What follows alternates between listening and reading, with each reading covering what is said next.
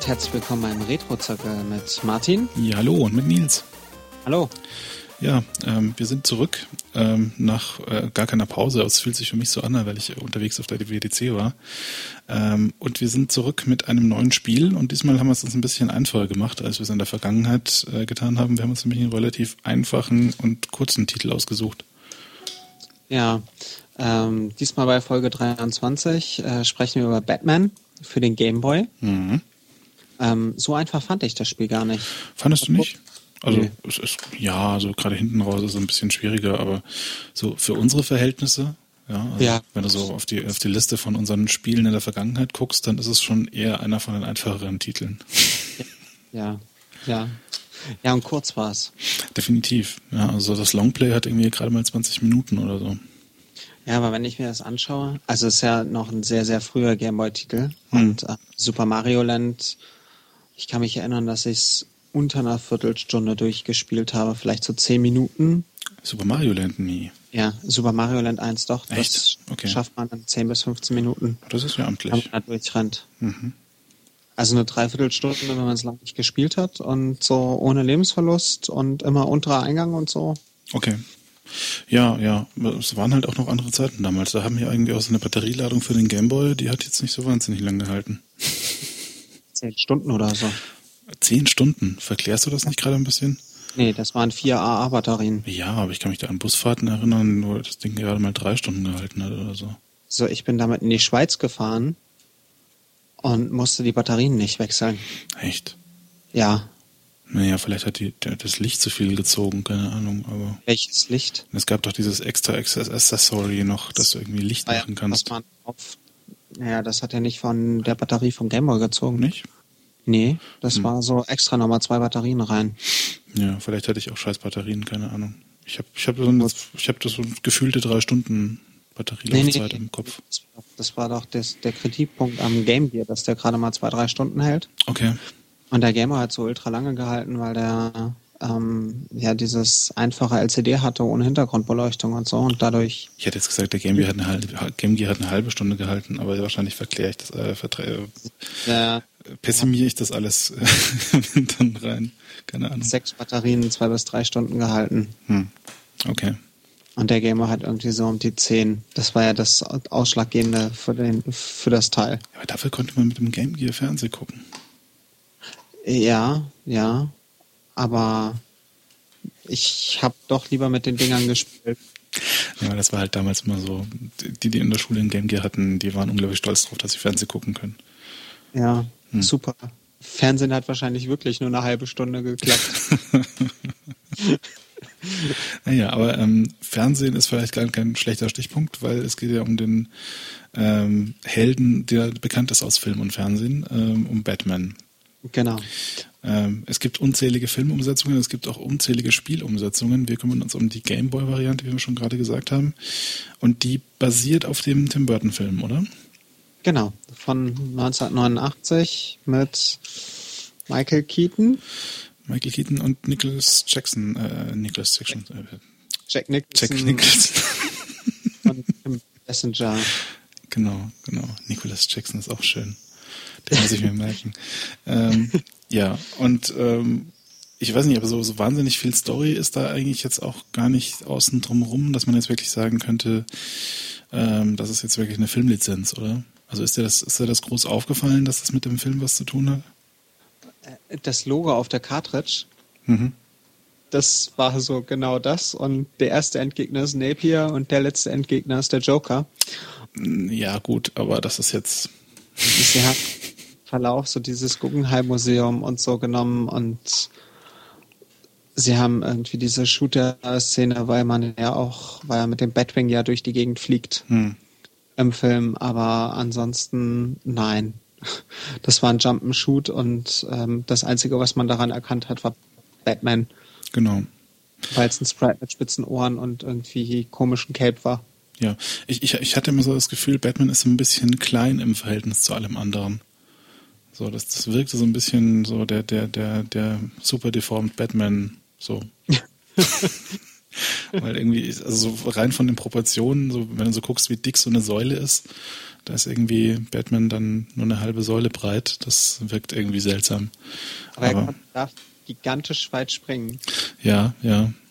Wie das halt mit Fledermäusen so ist, ja. Die fliegen halt so auch ein bisschen. Das ist so irgendwie dritte, wie viel war das? So drei, viermal. Also er, hat, er ist höher als Mario gesprungen. Mhm. Und er ist irgendwie, die, das Sprungverhalten war eh so ein bisschen komisch in dem Spiel, ja, sehr gewöhnlich. Ja. So ein das bisschen. Hat sowas von, das schwebt so ein bisschen nach irgendwie auch. Das wirkt so ein bisschen seltsam. Ja, ja, ja. Ähm, die, ich, die Waffen sind nicht so authentisch, oder? Ist mir auch noch aufgefallen. So, das ist ja irgendwie alles nur so runde ja, Dötzel. Ja, außer man hat den Batarang gehabt. Gestimmt, der Batarang, ja.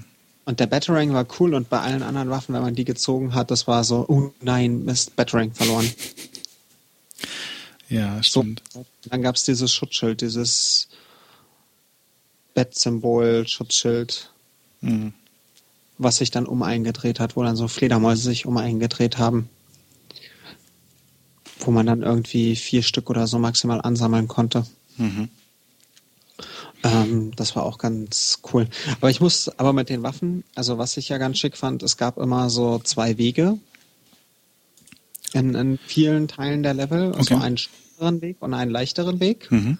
Meistens quasi so die Jump-Run-Sequenz mit etwas mehr Gegnern äh, war der schwerere Weg und ein untenrum, ich laufe so ein bisschen und habe nur ein paar weniger Gegner, war dann der leichte Weg. Da wurde man dann aber immer bestraft mit irgendwie räudigen Waffen und Downgrades der Waffen und also es gab ja immer so ein, es gab so ein Upgrade-Ding und ein Downgrade-Ding für die Waffen, womit mhm. deren schwerer wurden ja, hast auf diesem schlechten Weg halt immer so dieses Downgrade gehabt und irgendwie Waffen, die irgendwie ganz, also so, so kurze Reichweiten hatten. Und lustig, lustig. Siehst du, das ist mir gar nicht aufgefallen, so diese Mechanik, dass es da diese zwei Wege gibt.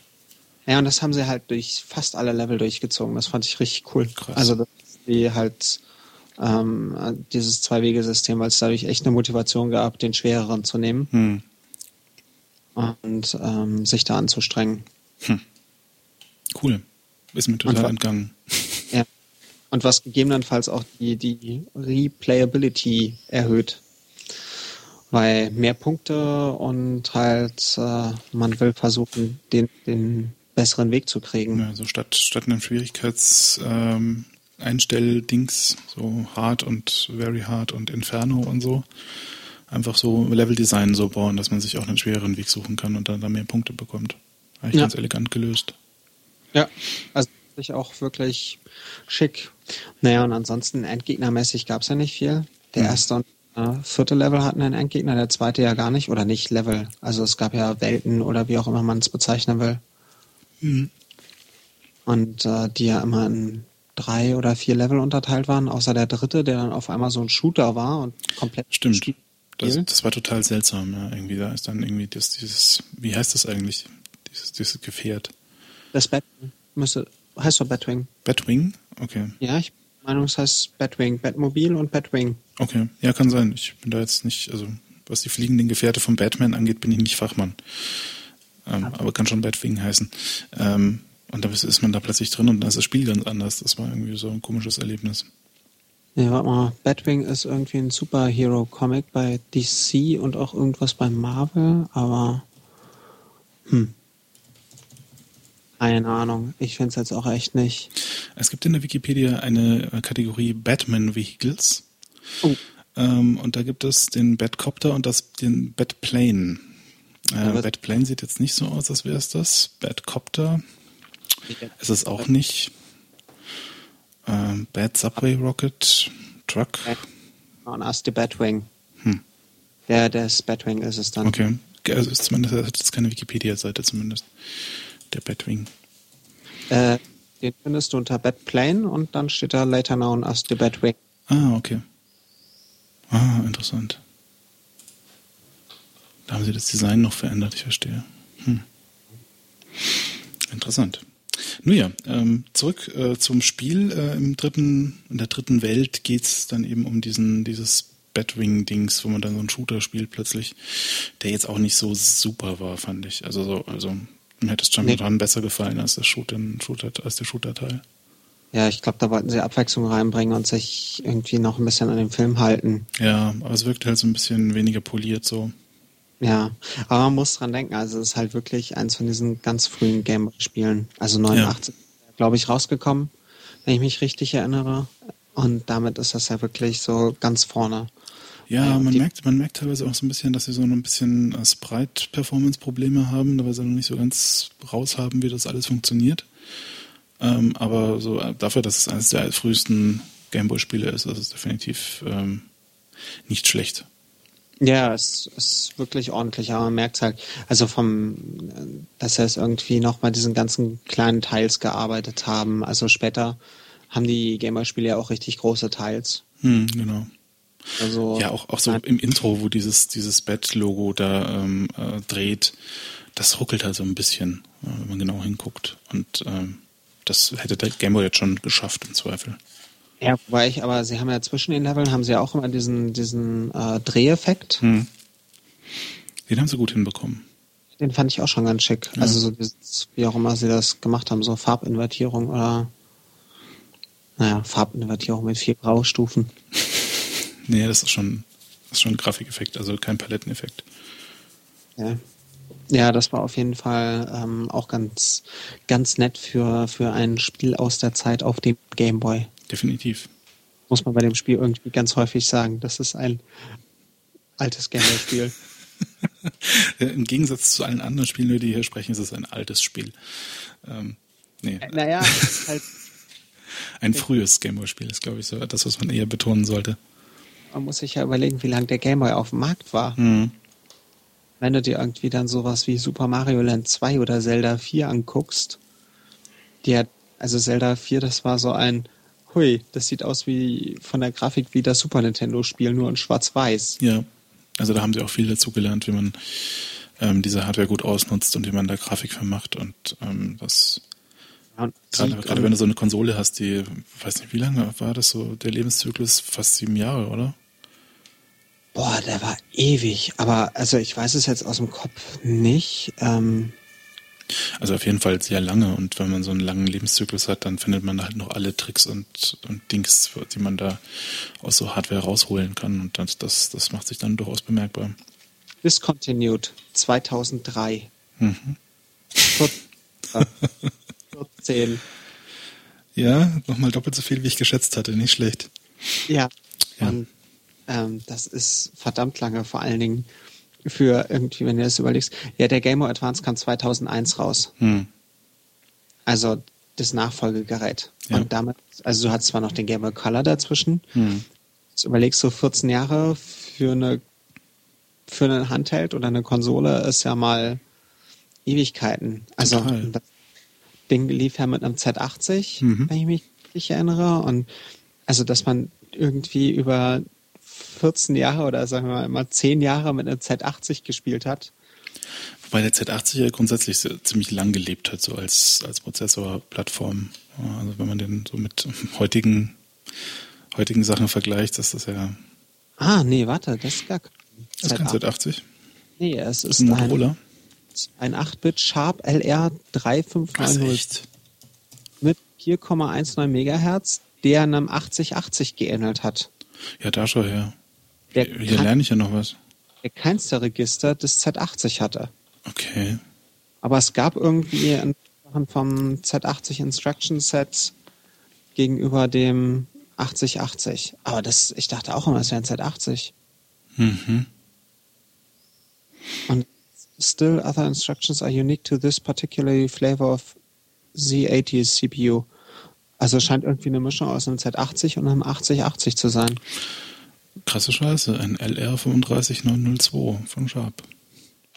Nun ja, ähm, wir, wir, lernen ja. dazu. Ihr lernt auch dazu, falls ihr das nicht schon gewusst habt. Und wenn doch, dann ähm, dürft ihr jetzt irgendwie ganz äh, im Kreis tanzen und Noob singen. Ähm, ja. 16 Frames pro Sekunde gemacht. Mhm. Das ist schon, ja, naja, es war halt irgendwie eine coole Kiste für das wenig Geld. Also, was hat der damals gekostet? 140 Mark oder so? Echt? Mit einem Spiel. Hat der am Anfang nicht mehr gekostet? Oder 160, aber mehr hat er nicht gekostet. Okay. Das war halt ein Zeug. Hm. Aber ich kann mich sowas an 160 erinnern, so zu, als der in Deutschland eingeführt wurde mit Tetris halt zusammen. Und die Spiele haben 50 Mark gekostet und sind dann später so auf 70 hochgegangen. Okay. Also Preise, wovon man heute auch träumt. So ein neuer Handheld, der irgendwie für unter 100 Euro rauskommt, mit einem Spiel gebundelt. Hm. Es gab den Game Boy Light. Das Ja. ist jetzt ja Wahnsinn. Den hätte ich mir fast in Japan gekauft. Das ist zwei Gameboy mit Hintergrundbeleuchtung, Krass. die man zuschalten kann. Also ein Game Boy Pocket, um genau zu sein, mit Hintergrundbeleuchtung, die man zuschalten kann. Und der ist ziemlich, das ist an sich so der coolste Game Boy, weil du halt mh, durch das Schwarz-Weiß ist er halt gut spielbar. Die Farb-Gameboys sind halt total kacke dahingehend, dass sie keine Hintergrundbeleuchtung haben und Farbdisplays ohne Hintergrundbeleuchtung Keinen sacken. guten Kontrast haben, ja. Ja, die sacken ohne Ende. Also ich habe, meine Freundin hat einen noch und ähm, ich habe vor kurzem mal wieder mit dem gespielt und das ging gar nicht. Hm. Also, dass man da irgendwie einen richtigen Lichtwinkel findet, ist total schlimm. Und das ging beim Game Boy Light halt, Ja. weil es halt so dieses Schwarz-Weiß gehabt, was halt super funktioniert hat und ähm, da hast halt noch in der Dunkelheit das Licht dazu geschaltet. Hm. Nicht das Problem wie bei dieser Lupe, die man aufgesetzt hat. Oh ja, diese Lupe, die man so von oben runterklappen konnte. es auf den Bildschirm geworfen hat. Ja. Wenn man nicht genau, wenn man, wenn man nicht so genau von oben drauf geguckt hat, hat die immer einen Schatten auf den Bildschirm geworfen. Mhm. Das Licht nicht geholfen. Ja. Das waren noch Zeiten. Da musste Ja, ja. man die Beleuchtung noch nachkaufen von so einem Display. Heute ist alles Retina und, und strahlt ja alles Mögliche weg. Naja. Ja, braucht irgendwie 100 Wattstunden Akku. Naja, naja. Ja, Äh, haben wir noch was zu Batman eigentlich, wo wir jetzt so in, den, in die, die Gameboy-Schwärmerei abgerutscht sind aus Versehen? Äh, für recht viel haben wir ja nichts, nicht mehr dazu zu sagen, weil äh, ist ja ansonsten relativ unspektakulär gewesen eigentlich, oder? war halt ein kurzer, schönes Jump'n'Shoot. Gibt's für Ebay auch für 7 Euro oder so, also wenn man für kurz was zwischendurch sucht. Mhm. Ist halt schnell durch. Ja, man muss sich halt so ein bisschen äh, in diese Muster reinfuchsen, wie man das halt so öfter mal macht bei Jump and, Jump and Runs oder Jump and Shoots an der Stelle. Ähm, aber an sich jetzt mh, nichts Besonderes, aber halt auch ähm, ein, ein früher Titel und ein durchaus ähm, spielenswerter, finde ich. Ja, der war, das war ein schönes Spiel. Also ich habe den auch damals viel gespielt. Hm. Deswegen ist er mitunter auf die Liste gekommen. Also höherer Wunsch und weil selber schon gute Erinnerungen an diesen Titel. Hurra. Ja, ja, schönes Spiel. Ähm, und damit, äh, man kann, man kann eindeutig mal drauf gucken. Äh, ist halt, wie gesagt, sowas Schönes für zwischendurch. Nichts, wo man sich ewig lang beschäftigt, aber so mal ein paar Tage, dann hat man das Spiel auch durch. Sehr schön. Jetzt wäre die Sendung auch schon fast vorbei und viel zu kurz. Ähm, deswegen haben wir äh, dieses Mal noch ein bisschen Bonus-Content. Genau. Ähm, nämlich ähm, Nils empfiehlt uns ein Buch. Ja, ich habe gelesen. Du hast auch schon mal gelesen. Ja, bei mir ist es aber ein bisschen länger her und deswegen kann ich nicht mehr wirklich äh, fundiert Auskunft geben. Aber du hast gerade frisch gelesen. Ja, und zwar geht es um ähm, ein Buch von David Kushner. Mhm. sich Masters of Doom, How Two Guys Created an Empire and Transformed Pop Culture. Genau. Ähm, Habe ich gelesen, nachdem ich irgendwie auf Twitter mehrfach drauf gestoßen wurde, unter anderem, weil es auch Jeff Atwood gelesen hat. Äh, wer ist Jeff Atwood? Coding Horror? Hm? Coding Horror? Coding Horror. Ja. At Coding Horror auf Twitter ähm, kennt man vielleicht, wenn man so ein bisschen diese Programmierer-Szenen auf Twitter verfolgt. Ja, aber äh, Masters of Doom, äh, man könnte es vermuten, es geht um It-Software. Genau. Und zwar geht's hauptsächlich, also es geht um die Geschichte von John Carmack und John Romero. Mhm. Sie, Der gute John und der böse John. naja, wer ist davon gut und wer ist Äh, ja, schwierig. Wer ist der Gute, wer ist der Böse? Ähm, ja, der der erfolgreiche John und der dann nicht mehr ganz so erfolgreiche John vielleicht eher. Ja, ja. Ähm, die Geschichte der beiden Johns, ähm, wie es halt dazu kam, dass sie It Software gegründet haben und ähm, dann die Geschichte von It Software bis Quake 3 Arena und äh, Dai Katana oder so von John Romero, so die Zeit, da hört es dann auf. Also nach Half-Life 1. Ja, Daikatana ah. war ja so äh, der, der, der Untergang für John Romero an der Stelle auch. Ja. Und ähm, ich war echt begeistert von dem Buch. Also es war sehr, sehr gut geschrieben. Ähm, zeigt halt sehr viel Persönliches von den, von den beiden und von dieser ganzen Geschichte um die Softwarebude. Mhm.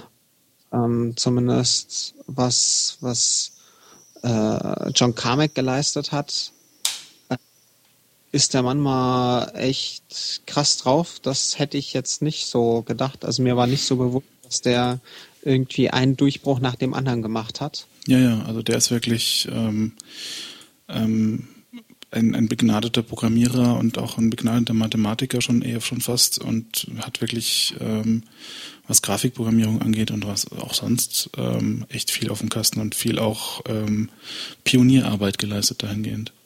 Also begnadeter Mathematiker hat irgendwie diese Standardtests in den USA, hat in der zweiten Klasse auf dem Level eines Neunklässlers gemacht. Hm. Ähm, und dann kam ja dieses mit der Grafikprogrammierung. Also mir war zum Beispiel nicht bewusst, dass Commander Keen irgendwie so der krasse Durchbruch war, äh, weil man auf dem PC es nicht hinbekommt, hat ordentlich zu scrollen. Hm. Übrigens auch die Sache mit dem Super Mario Bros. 3 her, weil sie halt Super Mario Bros. 3 portiert haben wegen diesem Scrollen und dann halt geguckt haben, ob es Nintendo ihnen vielleicht abnimmt. Ja. Haben sie Commander Keen draus gemacht und dann ging das halt mit den anderen Spielen weiter, also Doom und dem ganzen Kram und dass halt John Romero so dieser äh, Über-Level-Designer war. Hm. Ja, aber um, um noch kurz mal äh, auf, auf den Mathematiker äh, und Programmierer-Teil nochmal schnell zurückzukommen. Äh, Kramek hat ja auch ähm, wirklich ähm, Algorithmen entwickelt, ähm, die irgendwie wegweisend waren dann auch für, für die 3D-Shooter. Also ohne die 3D-Shooter dann gar nicht möglich gewesen wären mit der Hardware damals. So unter ja. anderem so ein Verfahren, um die, die inverse Wurzel irgendwie auszurechnen von einem Integerwert, die man halt für, für normalen braucht, also für 3D-normalen ähm, auf, auf ähm, 3D-Oberflächen. Und ähm, ja. Den Erklärbar-Mode verfallen, was ist eine inverse Wurzel? Eine inverse Wurzel? Ja. Ja, so eine, so eine, so eine Dings, ähm, so minus eins Square Root Dings, ähm, weiß gar nicht, wie heißt das auf Deutsch? Heißt das auch inverse Wurzel? Also Inverse Square Root ist so das, was, äh, was ich gerade im Kopf habe. Also meinst von, also wo dann so komplexe Zahlen rauskommen? Äh, kommt eine komplexe Zahl raus? Da erwischt mich gerade auf dem falschen Fuß. Komplexe Zahlen, keine Wurzeln von Minuszahlen. Äh, ich bin gerade überfordert. Ich habe mir das nur so halb gemerkt, merke ich.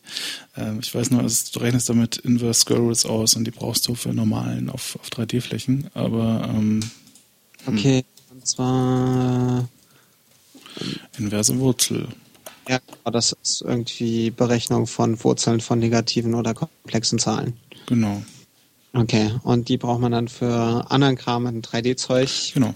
Und ähm, Integer-Werte, ähm, da gibt es einen Algorithmus von Carmack, der das für Integer-Werte relativ effizient machen kann, der das erst möglich macht, dass man ordentlich ähm, Licht auf 3D-Flächen berechnet. Ja, und, und Carmack scheint ja inzwischen in so einem erleuchteten Stadion zu Stadium zu sein. Also er meint irgendwie, er braucht ja gar nicht rausgehen, weil wenn er schon den Lichteinfall irgendwie so eine Spiegelung auf sein weiß er so ist und sieht die Schönheit so in dieser Spiegelung im Duschkopf. Mhm. Was für ein Lichteffekt das irgendwie ist. Und ich saß nur so da, hui. der Mann hat, trägt wahrscheinlich auch Heiligenschein. Ja, ja, also der ist in der Tat, ähm, der, der kommt nicht ins Straucheln, wenn er erklären muss, was ein Inverse Square Root ist. Ähm. hat, hat Bock, es dir zu erklären. Genau, aber ähm, wie ist denn das mit, äh, mit dem Buch so? Äh, wie liest sich das dann so? Super. Super alle in einem durchgelesen. Ähm, sehr unterhaltsam geschrieben. Mhm. Also der auch eine echt gute Leistung. Der hat wohl auch ähm, relativ lange mit den zwei Johns zusammengehockt und ähm, sie interviewt. Mhm. Und äh, von daher gehe ich mal aus, dass das, was da drin steht, auch recht nah an der Wahrheit ist, auch wenn es nicht offizielle Biografien oder so sind. Mhm. Ähm, und ja, war sehr, sehr gut zu lesen und es war wirklich beeindruckend, was da geleistet wurde und halt wie dieses It groß geworden ist und ähm, in was für Probleme es gerannt ist und wie es sich verändert hat und wie aus zwei äh, guten Freunden irgendwie, naja, Feinde nicht, aber wie man sich so auseinandergelebt hat. Mhm. Was so der Ruhm für Nachteile so bringt und ähm, und ist was, spannend geschrieben und ein bisschen fiktionalisiert wahrscheinlich dementsprechend auch, oder? Na, fiktionalisiert weiß ich noch nicht mal, aber es halt. Ähm, nee, so wie man halt so Biografien ab und so so ein bisschen ja, fiktionalisiert. Halt, ja, ja, ja. Und ähm, es scheint halt, äh, man, man, sieht auch ganz gut, was äh, Deathmatch mit äh, einem Büro so macht. Hm. Also äh, der größte Deathmatch-Spieler lange Zeit war wohl John Romero und es hat seine Arbeitsmoral gezogen. Verstehe, verstehe. Also kein Deathmatch, sondern ein Deathmatch an der Stelle. Ja, auf jeden Fall sehr empfehlenswert. Mhm. Ähm, oh Gott, ich habe es mir eben, hatte ich es noch auf Amazon offen, um mal zu gucken, was es kostet äh, nochmal.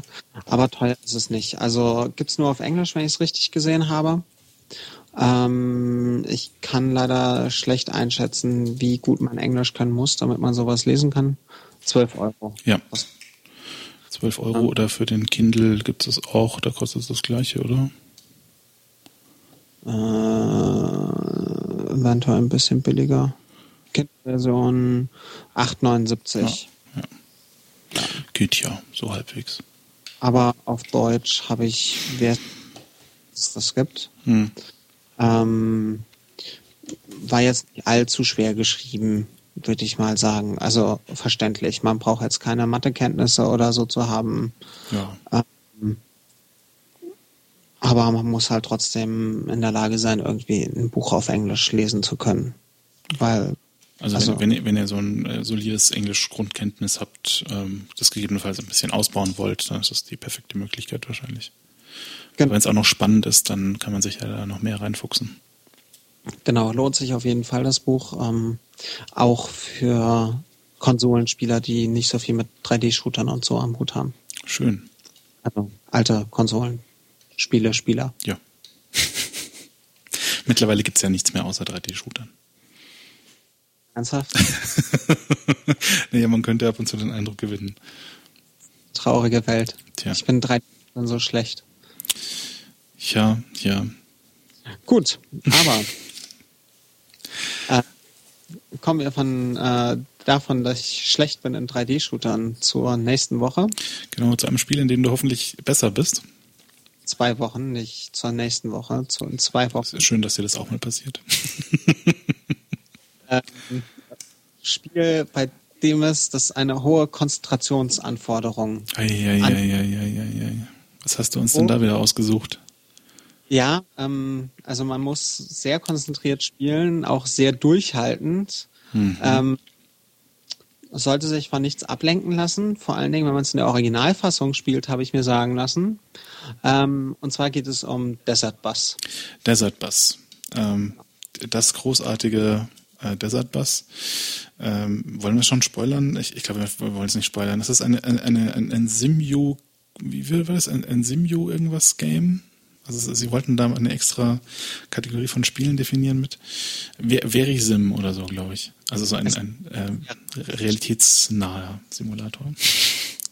Ja, realitätsnaher Simulator. Genau. Man fährt von Tucson nach Las Vegas äh, in der Wüste äh, und es genau. passiert nichts stundenlang. Jetzt hast du doch gespoilert. genau. Äh, es kann man mittlerweile auch für, fürs iPhone äh, kaufen. Das ist die einfachste Variante, es zu spielen.